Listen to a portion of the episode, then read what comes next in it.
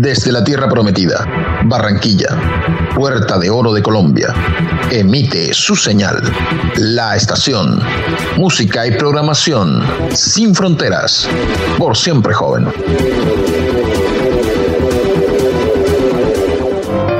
El cine. Sus historias. ¿Estás hablándome? ¿Estás hablándome? ¿Estás hablándome? ¿A quién más le hablarías? ¿Estás hablándome? Porque soy el único aquí. El colorido. Pero no es quien seas en el interior. Son tus actos los que te definen.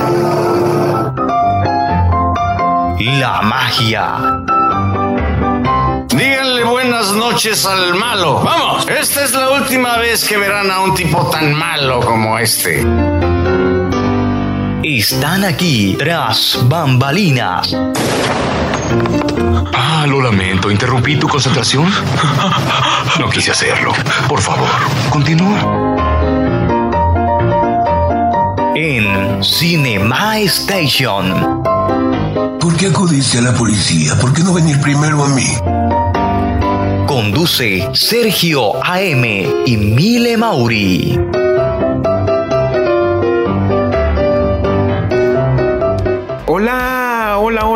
Hoy es miércoles primero de diciembre, último mes del año 2021. Un año también atípico en comparación con el 2020. Pero bueno, gracias a Dios estamos acá. Yo soy Sergio AM. Bienvenidos a Cinema Station. Vamos a hacer el cierre de ciclo del maestro Martin Scorsese y una de sus películas. De pronto me van a escuchar decir más emblemáticas, más mediática, más icónica. Y Sergio AM siempre dice lo mismo de Scorsese. Pero estamos frente, para mí, lo que es la mejor película de mafia en la historia del cine de todos los tiempos. Para Sergio AM, Goodfellas, Buenos Muchachos, es la mejor película de mafia de todos los tiempos. Mile Mauri, buena noche, bienvenida. ¿Cómo estás, amiga? Hola, muy buenas noches para todos. Muy buenas noches para ti, Sergio. Eh, estoy muy bien, gracias a Dios, con salud y feliz. Feliz de cerrar el ciclo de Martin Scorsese con la super película Goodfellas. Eh, una película que yo sé que a ti te encanta, que siempre, siempre que hemos hablado lo charlamos. Eh, ya cada uno de nosotros conocen nuestros gustos y, y, bueno, esperemos que, esperemos que les guste a quien no la hayan visto y no la hayan escuchado, ¿no? Pero sé que a quienes ya la han visto les va a encantar, les va a encantar este programa. Mile Mauri hoy está con nosotros, ya adelantó sus compromisos de carácter personal. Hoy tenemos el honor y el gusto de que Mile nos acompañe a realizar este cierre de ciclo del gran maestro Martin Scorsese, Goodfellas, episodio 4. Vamos a entrar a hablar de Goodfellas eh, en ámbito de editorial. Esta película es basada en una historia de la vida real. A lo largo de casi dos horas y media, esta joya que se instaló como una de las mejores cintas sobre la mafia de todos los tiempos, nos lleva a descubrir la vida de y obra de Henry Hill, un hombre que termina involucrándose con el mundo de la mafia italoamericana, la relación con su esposa Karen Hill y obviamente con sus pares in crime, lo que quiere decir cómplices,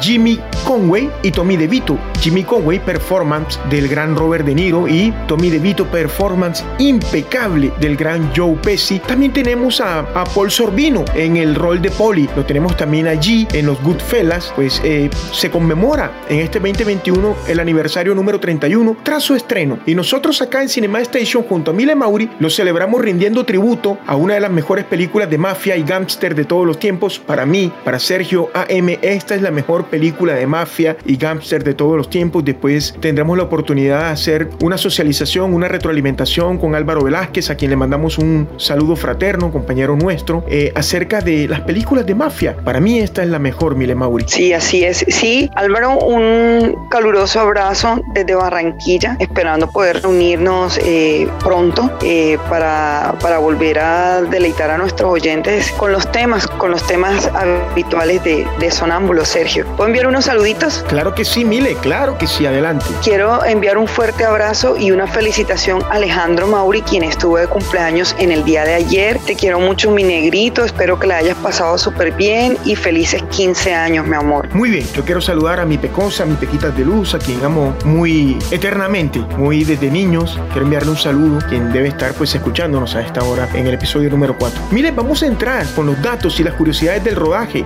de Goodfellas. Bueno, durante el rodaje les quiero contar que la madre de Rey Liotta murió debido a complicaciones con el cáncer. En entrevistas, el actor aseguró que usó toda la furia y el coraje de esta pérdida en ciertas escenas, sobre todo en aquellas en las que tenía que golpear con la pistola. Ya hemos sabido, hemos tenido la oportunidad de ver, o bueno, yo he tenido la oportunidad de ver y sé que de pronto muchos de ustedes también, eh, cuando hacen entrenamientos para los actores, en las escenas en donde les toca personificar dramas, dolor y todas esas cosas, siempre les dicen como que traten de, de recordar cómo se sintieron en X o Y momento. Imaginen lo difícil, eh, la dualidad, ¿no? Lo difícil de pronto de estar pasando por una situación tan dolorosa y, y estar trabajando, pero lo fácil también al tiempo que fue para él estar tan triste y, y desbocar toda esa tristeza y esa furia en, las escenas, Sergio. Para quienes no hayan visto Goodfellas, lamentablemente vamos a tener que hacer algunos spoilers, pero siempre tratamos de que sean pocos, Mile.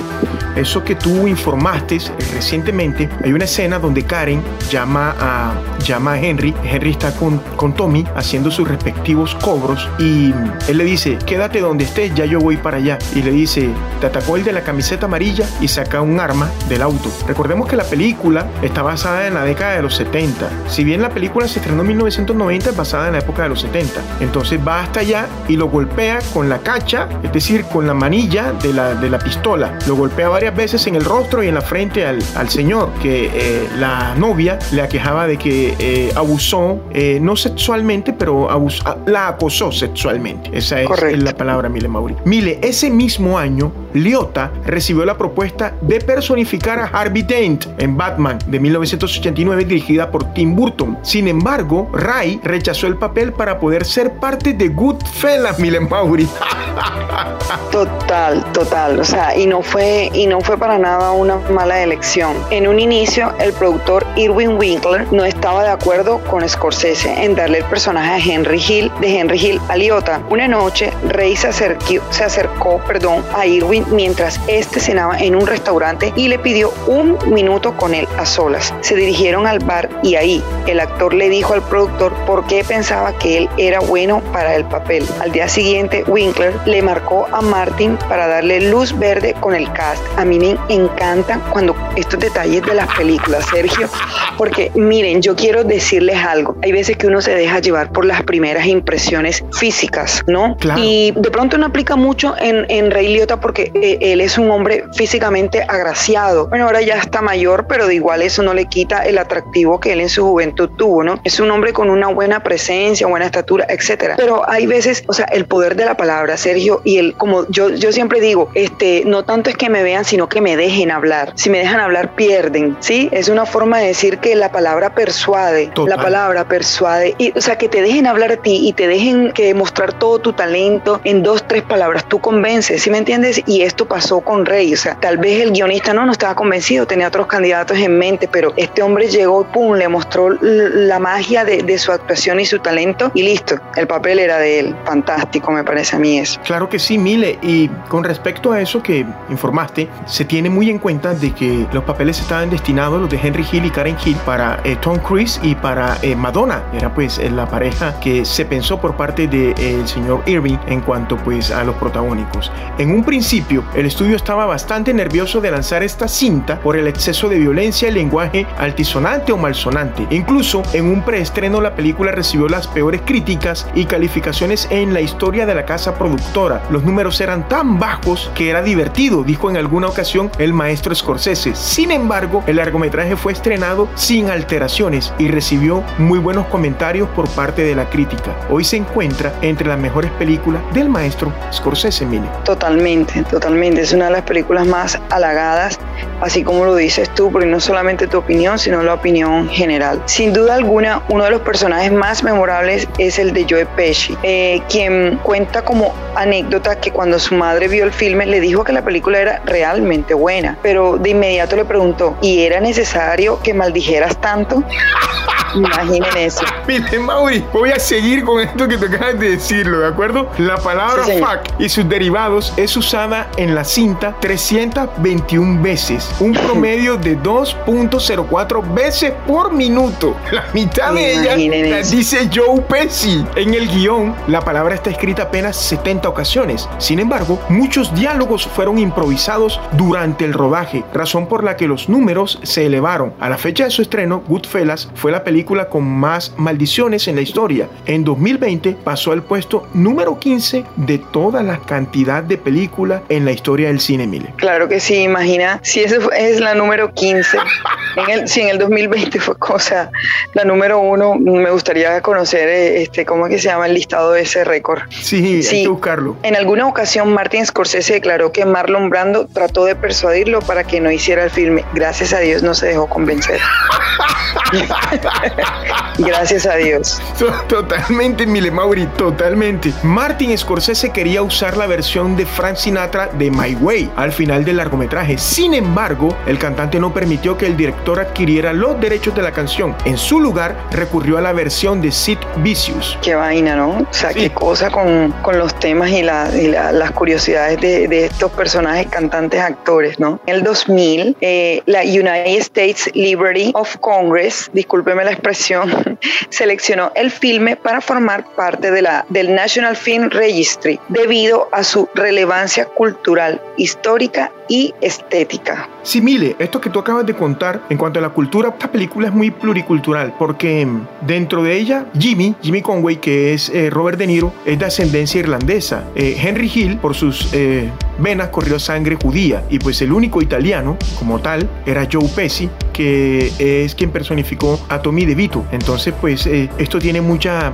relevancia y en realidad, pues en, en, los Estados Unidos de Norteamérica tiene muy en cuenta esto que tú acabas de compartir con nosotros, Mile Mauri. El discurso de Joe Pesci tras recibir el Oscar como mejor actor de reparto, obviamente lo ganó con Goodfellas en, el, en la piel de Tommy DeVito, es considerado el sexto más breve en la historia de los premios de la Academia. El actor únicamente dijo, It's my privilege, thank you. Solamente dijo, esto es un privilegio, gracias. Posterior a ello, Pesci admitió que su discurso fue tan corto porque no iba preparado. Él pensaba que no tenía oportunidad de ganar, Mile Mauri, ¿cómo lo ves? Sí, así pasa. O sea, no sé, tal vez sea, eh, no, no sé con quién estaría compitiendo eh, Goodfellas en ese año, pero digo yo, o sea, tal vez él pecó por modesto, porque es que las actuaciones en esas películas son soberbias, independientemente de que tú reconozcas el talento de, de tu competencia, de, tu, de tus iguales, ¿no? Sí, pero, mm, o sea, fue soberbio las actuaciones todas en esa película, entonces no sé por qué se sorprendió realmente de, de ganar, Sergio. Y es Joe Pesci, Mile. Por eso, exactamente, o sea, que es, eh, es, un, es un grande, entre comillas, es un grande, ¿no? Sí, Al Pacino rechazó el papel de Jimmy Conway, eh, que fue interpretado en la película por Robert De Niro, porque según él estaba en ese momento cansado del estereotipo de mafioso. Luego de un par de años, el mismo Al Pacino declaró que haber rechazado el papel y la oportunidad de aparecer en esta obra maestra ha sido el peor error de su carrera. Mire, Mauri, es que, bueno, yo no sé, Al Pacino, sin lugar a dudas, es uno de los grandes actores del cine, desde que eh, la época en que debutó, desde los años en que debutó hasta nuestros días. Eh, es un grande. Pero yo no sé, o sea, la actuación de Robert De Niro en la piel de Jimmy Conway fue algo brutal, fue algo salvaje, fue algo arrasador. Y pues como ya lo vi y ya lo he visto, y Goodfellas la puedo ver la cantidad de veces que yo quiera porque es, es mi película, es una de mis películas favoritas. Entonces yo ya como la he visto varias veces, entonces cada vez que la veo la analizo desde otro punto de vista. Es decir, la última vez que la vi, que fue anoche, la analicé desde el punto de vista de las actuaciones. Y te voy a decir algo, Ray Liotta, Robert De Niro, Joe Pesci, Paul Sorbino estuvieron increíbles. Es más, hasta los figurantes que estuvieron en esa película también lo estuvieron. O sea, fue algo donde el maestro Scorsese derrochó un gran talento actoral. Talento, Robert de, claro. Sí, es. Robert De Niro detesta la sensación del dinero falso en sus manos. Ojo con esto, mire, esto es muy curioso y de pronto te puede causar un poquito de, de asombro o de risa. Por lo que pidió que para la escena en la que sacara una gran suma de dinero y la sostuviera en la mano, se hiciera con dinero real. El encargado del staff de utilería le dio a De Niro 5 mil dólares de su bolsillo para filmar las escenas y en aquellas en las que el dinero era arrojado, nadie podía salir del set de grabación hasta que estuviese todo junto. Mile Mauri, pensamos no, que eso yo... es lo que sucede en Colombia, Mile.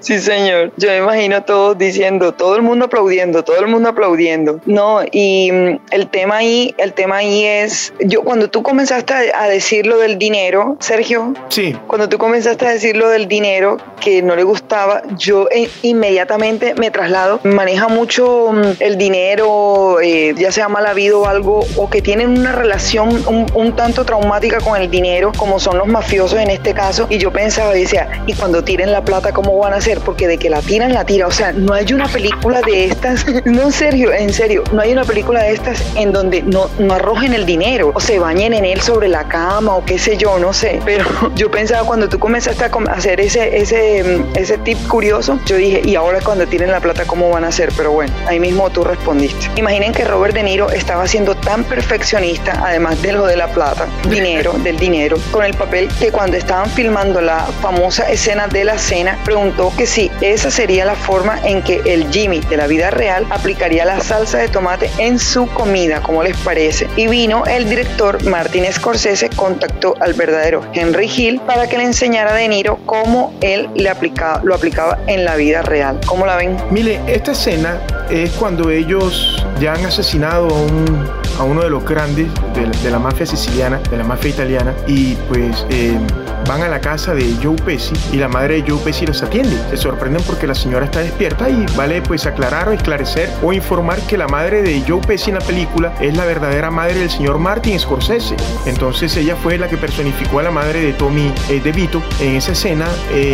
Un spoiler más. Tienen que ver en esa escena cuando la mamá de él le prepara la cena a los buenos muchachos, tienen que ver la forma en la que eh, De Niro saca la salsa de tomate de la botella y la aplica a la cena, a la comida, a los alimentos. Mire, la bate, pero la bate como si cuando tomas el batidor de chocolate y lo tienes entre las palmas y le das vuelta. Así. Ah, ok, así claro que sí, es cierto. Así le aplica la salsa a los alimentos. Es algo... Y así normalmente no lo, no, no lo hacemos así, o sea. Exacto. Uno lo agita, lo agita de arriba abajo, por decir. Es correcto, así es, tal cual. Entonces, eh, eh, por eso te digo, hay, hay detalles en que ya yo la película esta vez la miré de otro punto de vista, la miré de otra manera. Entonces, uno de los críticos más respetados del cine, Roger Ebert, dijo que Goodfellas es la mejor película que se ha hecho en la historia del cine. Mire, Mauri, yo no estoy tan desquiciado cuando digo que Goodfellas es la mejor película de mafia, Mile. No, así es, así es. No, no estás tan, tan fuera de onda, para nada.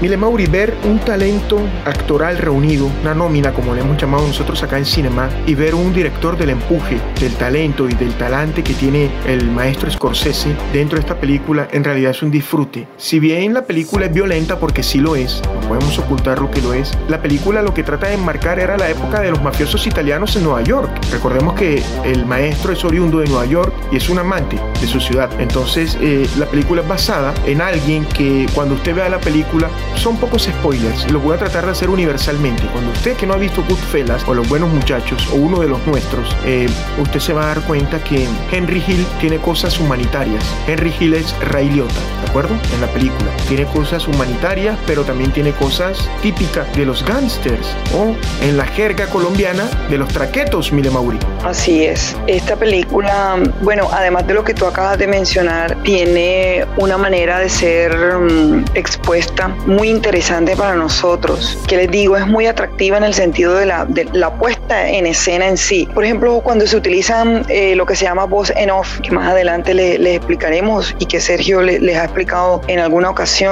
que es cuando el, eh, el mismo protagonista comienza a narrar la historia y va explicando. Y hay algo que me encanta, Sergio, de las películas, y esta tiene muchas, y es el de tener las escenas. Uy, los algo- congelados. Total, los congelados. A mí, a mí eso me gusta. Cuando vienen, ta, ta, ta, están relatando, generalmente es en voz en off, generalmente. Te están relatando y pum, se queda congelada la escena y luego viene un cambio. O sea, es espectacular cuando los directores hacen eso. A mí personalmente me parece un- una herramienta muy eficiente y es muy atractiva para los que estamos viendo la película, Sergio. No sé qué piensas tú. Miles, sí, total. El maestro Scorsese, pues quienes ya son seguidores de él, son fieles seguidores, son fans, se han dado cuenta que él utiliza los traveling, el uso del zoom, los congelados, él utiliza todos estos recursos de la voz en off, todos estos recursos técnicos cinematográficos de los cuales eh, Mile Mauri ha explicado y en realidad pues eh, ese es su impronta, eso es lo que le hace el sello característico de Scorsese. Cuando estamos viendo una película por primera vez, y la vemos otra vez, sabemos que Martin Scorsese es el director y vemos una segunda película de él, ya sabemos que la película es dirigida por el maestro Scorsese. Vamos a ingresar, Mile, a la segunda parte de Cinema Station. Vamos a ir al análisis cinematográfico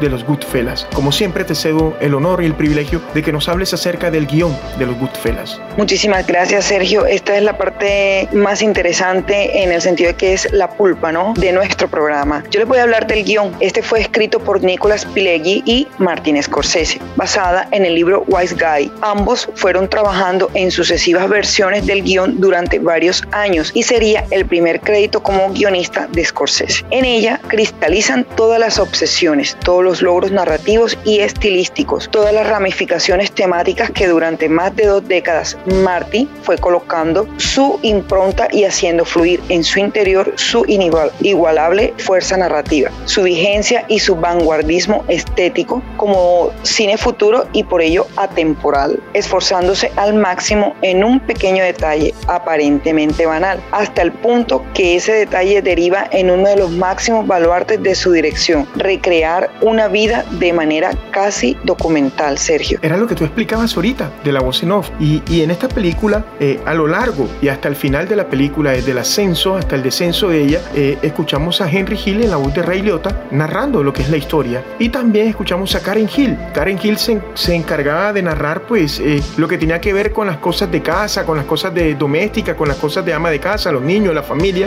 Exacto. Y Henry pues se encargaba de relatar, Henry Hill, Ray Liotta, se encargaba de relatar la forma, o sea, el cómo los Goodfellas hacían el dinero o hicieron el dinero. En realidad, miren, esta es una película que tiene demasiado recurso cinematográfico, pero cuando le digo demasiado es mucho, es, es una joya. Es una película de culto del año 1990 Miren todo el tiempo que ha pasado, 31 años, sí, han transcurrido y los Goodfellas se mantienen ahí en la escala del cine, en la historia del cine, como una de las mejores películas de todos los tiempos. Vamos a hablar un poco de la dirección de fotografía y aquí voy a hacer dos spoilers. Aquí, al terminar de ver la película, redacté pensando en ello. Una vez más, el gran alemán Michael Ballhaus es el director de fotografía. Recordemos que ha trabajado con el, con el maestro Scorsese varias veces. Es una perfecta iluminación y la calidad de imagen durante toda la película es algo pulcro, algo limpio, algo impoluto. Su trabajo mantiene un equilibrio entre la fotografía natural y la disposición más teatral de las luces y los colores con valores expresivos. Aquí voy a colocar un ejemplo de una escena. La luz roja del freno del auto durante la escena del maletero, cuando ya van a la casa y cenan y se lleva, y, Tommy se lleva, Joe Pesci se lleva un cuchillo, le dice a la mamá que lo necesita para una barbacoa, y entonces ahí pues termina de apuñalar al tipo en el maletero del auto. Es el correcto. Va a la persona que ellos, pues, eh, que es un duro de la mafia italiana y que ellos pues le van a dar no cristiana sepultura sino lo van a tirar en una fosa. Entonces ahí hay una luz roja verdad eh, sobre los alterados rostros de los protagonistas.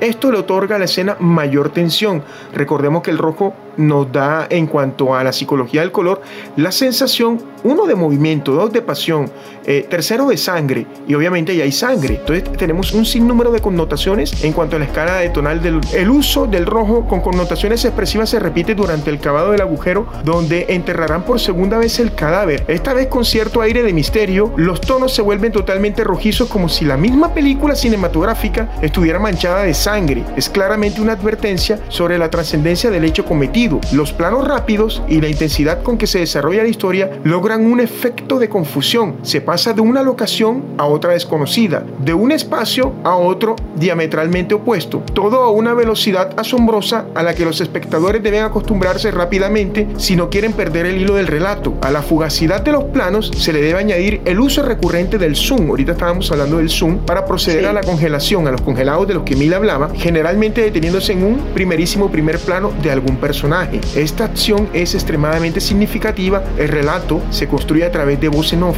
flashback y flash forward. Miren. A mí difícilmente no se me ha podido grabar el, el término flash forwards. El flashbacks es no sé si es porque es más corto o algo, pero siempre me tengo claro el concepto, pero la palabra en inglés es la que no se me no se me como que no se me graba. Bueno, yo les voy a hablar del diseño de producción que también es espectacular. Fue hecho por Christe C. La estética tiene muchísimos aspectos reseñables. Hablaré del cuello en el vestuario de Joe Pesci, como ya lo había mencionado Sergio, donde casi siempre iba con los cuellos de su camisa muy puntiagudos, hasta el punto de que caían entre las solapas de sus chaquetas como si de dos puntas, como si fueran dos puntas de lanza medievales. Podría tratarse de la prenda más terrorífica de la historia del cine. El tipo de cuello que le encanta a Pesci en parte es producto de la sabiduría popular de Scorsese. Su padre prensaba ropa y su madre era costurera, de modo que su colaboración de vestuario durante mucho tiempo fue Richard Bruno, que los creó especialmente para el elenco de Goodfellas, generando así una forma concreta de vestir para los gángsters de principios de los 90. Pero los cuellos de camisa extra grandes también fueron un elemento básico en el estilo gángster neoyorquino durante la primera mitad del siglo XX, cuando los trajes también eran parte del paquete amenazante. De hecho, se pueden dar cuenta que con el vestuario pues ya uno va identificando a las personas y ellos tienen un marcadísimo estilo. El cuello con punta de lanza era un distintivo de clase, además de apuntar a la otra gran pasión de la mafia, la lavandería. Oye, ¿verdad? ¿Por qué será? Sí, señor.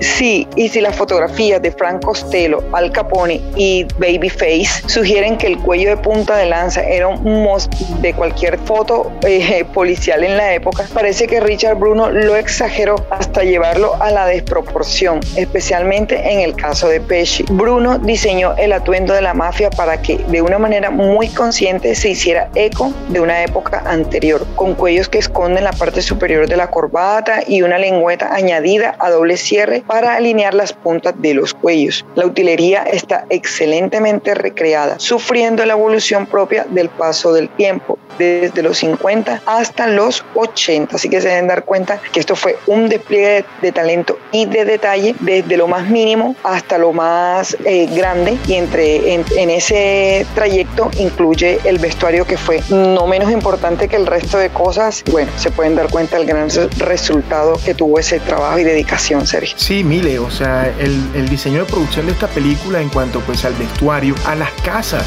a las casas donde se llevó a cabo el rodaje, fue algo impresionante, o sea. Los autos, Sergio. Exacto, los autos, los Cadillac, o los abrigos, los abrigos de, de, plumas de animales y todo lo demás, toda la extravagancia de los, de los.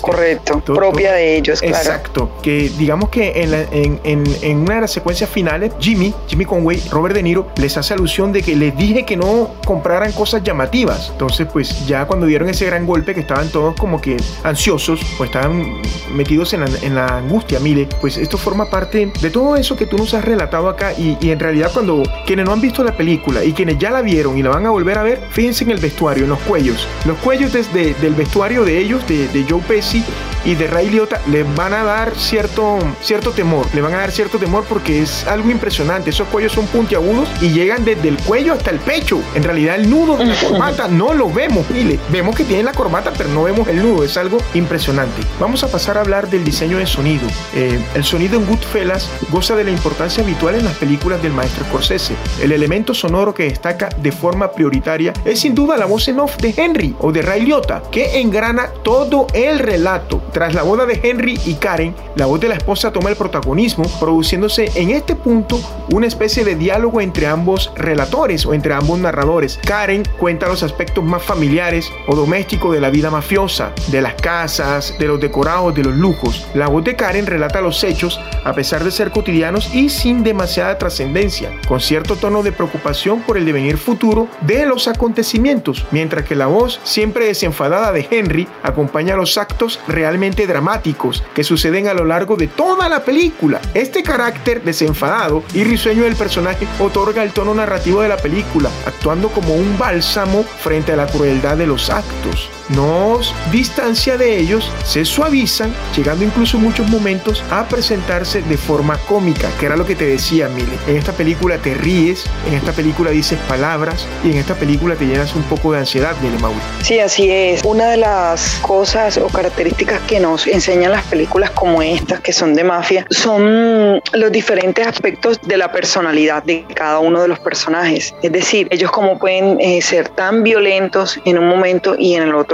eh, ser como tan tiernos o ser tan, tan familiares, personas tan amables, ¿no? Es como lo, como lo acaba de describir Sergio, o sea, totalmente desenfadado y, risueño, pero en otros momentos ustedes se pueden dar cuenta de todo lo violento y cruel que es, ¿no? Mire, hay una escena, y discúlpeme a quienes haga spoilers cuando son llevados a la cárcel todos, excepto Joe Pesci y Robert De Niro, es decir, Tommy y Jimmy. Está Paul Sorbino y está Ray Liotta en la cárcel con sus secuaces. Mile Mauri viven en la cárcel como en su casa, o mejor que en su casa. Total. Y la comida y todo, o sea, esa es una escena que cuando la veas o la vuelvas a ver, te vas a morir de la risa, Mile. Total, así es. Yo les voy a hablar sobre la banda sonora de esta película. En esta ocasión, la selección de canciones que supera la cifra de 40 es contemporánea a las décadas comprendidas en la historia. Podemos encontrar clásicos de los 50 como Rags to Riches de Tony Bennett o Speed to the Cadillacs al principio de la película. Varios temas del italoamericano Giuseppe Di Stefano o Dos Cielo en una estanza de Mina. En los 60, en las 60 canciones propias de la época como Then the Kissed Me de Crystals o Look in My Eyes eh, de Chanters durante el golpe de Air France. En los 70, What is Life de George Harrison, Sunshine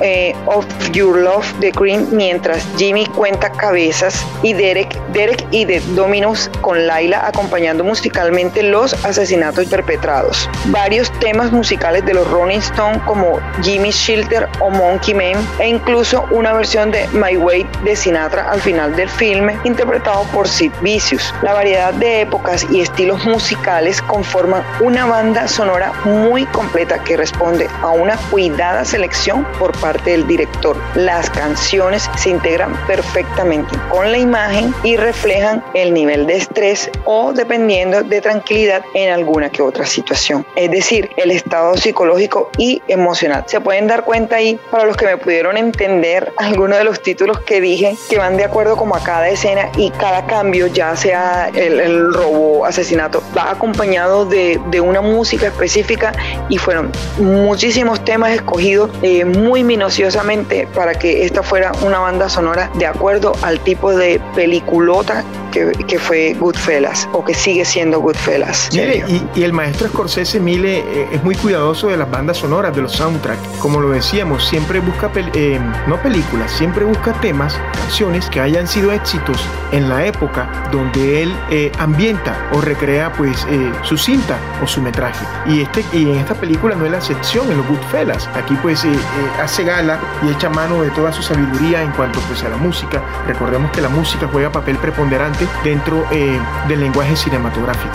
De manera, Mile, que hemos estado para mí en una de las mejores, yo no sabría decirte cuál es la mejor película del maestro Scorsese, pero eh, eh, hemos estado hoy frente a una de, sin duda, de las que están en el podio, una de las tres mejores de las que él ha realizado. Y nosotros pues esperamos, Mile, que eh, haya sido este análisis del agrado y del gusto de quienes nos escuchan a través de Spotify, de Google Podcast, a través de Deezer y quienes están en el canal multimedia nosotros denominado Cinema Station en YouTube, Mile. Así es, esperamos que lo hayan disfrutado, eh, que lo disfruten escuchándolo y viéndolo los que miran el canal, eh, tanto como nosotros hemos disfrutado haciéndolo porque es para ustedes con mucho cariño y dándole lo mejor de nosotros. Eh, como siempre les digo, no, no se vayan de nuestro lado, tenemos muchísimas cosas preparadas para ustedes y cada vez va a ser mejor, van a ver que sí. Se vienen cosas ya dentro de poco, en breve. Recordemos que ya estamos en el último mes del año, hoy es primero de diciembre, en realidad estamos a 30 días, a 30 Ay, sí, ya comenzó de que parta este año, ya estamos metidos en Navidad, miren, Mauro. el final, sí señor. Entonces, eh, el próximo eh, miércoles eh, vamos a estar los tres. Vamos a estar eh, Mile Mauri, Álvaro Velázquez Zárate y Sergio AM realizando un ciclo acorde al tiempo, es decir, un ciclo de Navidad. Vamos a tener, yo he decidido ya dos películas, yo he tomado ya dos películas para hablar de ella. Una de ellas es Home Alone, es decir, Solo en casa o Mi Pobre Angelito, la parte número uno, donde Joe Pesci lo vemos en el rol de comediante. Correcto, me encanta, es claro. ladrón Joe Pesci. Y la película está protagonizada por Macaulay Culkin. La segunda película que Sergio AM ha decidido traer para ustedes se llama Love Actually, algo así como Amor Real. Es una película con un gran elenco, pero un gran elenco, elenco actoral. Dentro de ese elenco se encuentra eh, Keira Knightley, se encuentra Hugh Grant, que es el, es el primer ministro de, de Inglaterra, se encuentra Liam Neeson y se encuentran una cantidad de actores impresionantes. Esas son las dos películas que Sergio AM ha decidido traer en el, en el ciclo de cuatro de Navidad. Mile Mauri debe decidir cuál es la película que ella va a traer de Navidad. Y el señor Álvaro Velázquez debe también decidir cuál es la película que él va a traer para cerrar el ciclo de Navidad y cerrar la primera temporada temporada de Cinema Station. Estamos trabajando en ello. Exactamente. recordándoles, Mile, ya te voy a dar el cambio, recordándoles a nuestros oyentes que se suscriban al canal, que somos una comunidad que está creciendo. Somos 224, pero vamos a ir creciendo más. Recordándoles que en enero vamos a aparecer en pantalla Mile Mauri, Álvaro Velázquez Zárate y Sergio AM. Ese es el cambio más significativo que se viene y van a haber otros cambios que van a ser del total agrado de ustedes. Ahora sí, Mile, adelante. Bueno, no se vayan de la sintonía con nosotros y suscríbanse a nuestro canal porque tenemos cosas muy interesantes de aquí a esta recta final del año que le queda y me comprometo a traer una super película de Navidad que sé que a todos les va a gustar, así como las que el señor Sergio eh, ya tiene preparadas, pero estoy trabajando en ello y también estamos esperando al señor Álvaro con la película que él nos va a traer para hablar. Entonces les mando muchos besos a todos, mis mejores deseos y quédense acompañándonos, que esto es con mucho amor y es para ustedes. Bye. A nombre de Milen Mauri, Sergio AM, deseándoles que el episodio número 4 del cierre de ciclo del maestro Scorsese haya sido del total agrado con el relato nuestro de los Goodfellas. Yo soy Sergio AM, nos reencontramos el próximo miércoles con los tres, la nómina completa de Cinema Station, el señor Álvaro Velázquez, la señora Milena Mauri, el señor Sergio AM, para hablar de cuatro películas de Navidad. El Señor les bendiga. Chao. Cinema Station, miércoles 8 pm por Estación Radio Online.